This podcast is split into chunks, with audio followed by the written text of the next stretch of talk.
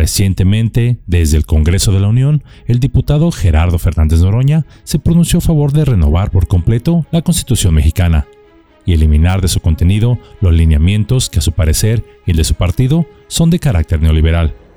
Una propuesta que de llevarse a cabo cambiaría las bases de nuestra nación.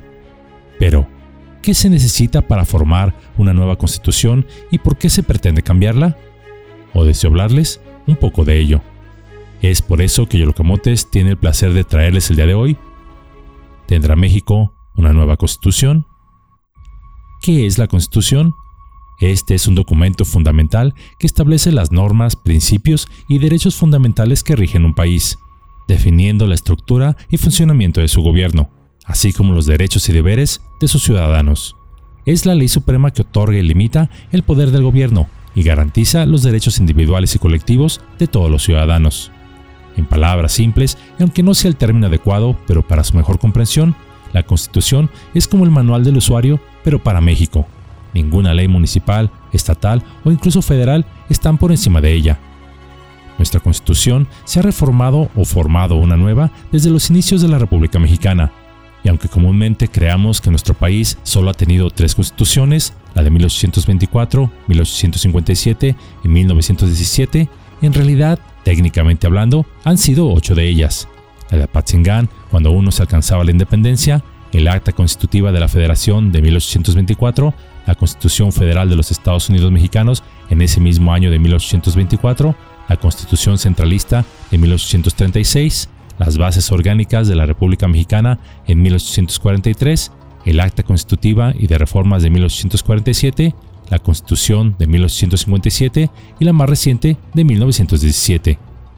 Debe señalarse que todas estas cartas magnas han sido influenciadas, emuladas o sugeridas por nuestro vecino país del norte, con algunas adaptaciones particulares en relación a nuestro país.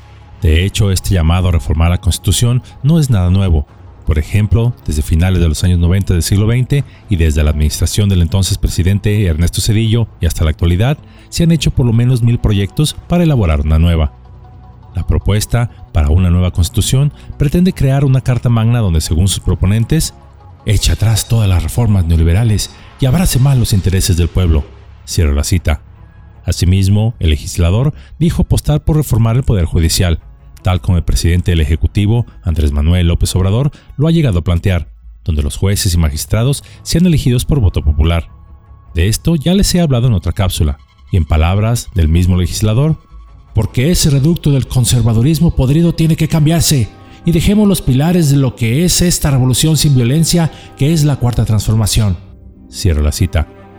Desafortunadamente para el senador, los más de 100 años de vigencia de la Constitución mexicana constituirían una dificultad para reformarla, ya que si ésta tiene tanto tiempo de vigencia es porque nuestro país se ha identificado con ella.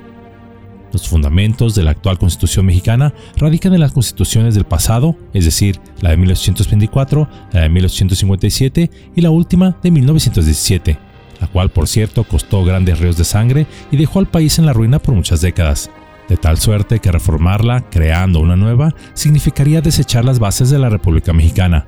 En su lugar se erigiría un gobierno que quizá carecería de poca legitimidad, pues este es posible que modificaría la constitución a modo lo que la acercaría más a una dictadura que a una democracia, ya que hablando francamente, no es tanto, entre comillas, el pueblo como argumentan quienes desean desechar totalmente la actual. Echar abajo la constitución plantearía en realidad una autocracia. Pero, si se analiza adecuadamente la actual constitución de 1917, sus principios aún siguen vigentes, es decir, su esencia constitucional. Lo que se puede es actualizar o ajustar ciertas cosas, precisamente lo que se pueda considerar que ya no aplica a nuestra realidad. De hecho, gracias a esta constitución, la de 1917, se establecieron las bases para que el país comenzara a crecer después del periodo de inestabilidad revolucionaria. En todo caso, el gran problema de la Constitución mexicana no es que ésta sea anticuada, ya que está bien elaborada en términos generales. De hecho, es considerada una de las mejores del planeta, pero su defecto radica en que simplemente no se cumple.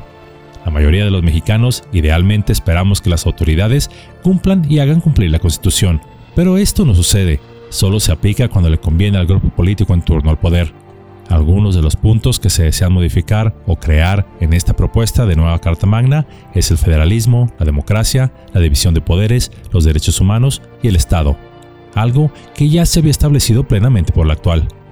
Por lo que la pretensión de quienes desean echar por la borda las constituciones de 1824, 1857 y 1917 y crear una nueva partiendo desde cero podría ser con un afán meramente político, en especial de cara a las elecciones lo que podría ser que no prospere, por lo menos no por ahora, y tan solo hasta que un nuevo gobierno asume el poder, ello asumiendo que sea del partido que propone derogarla.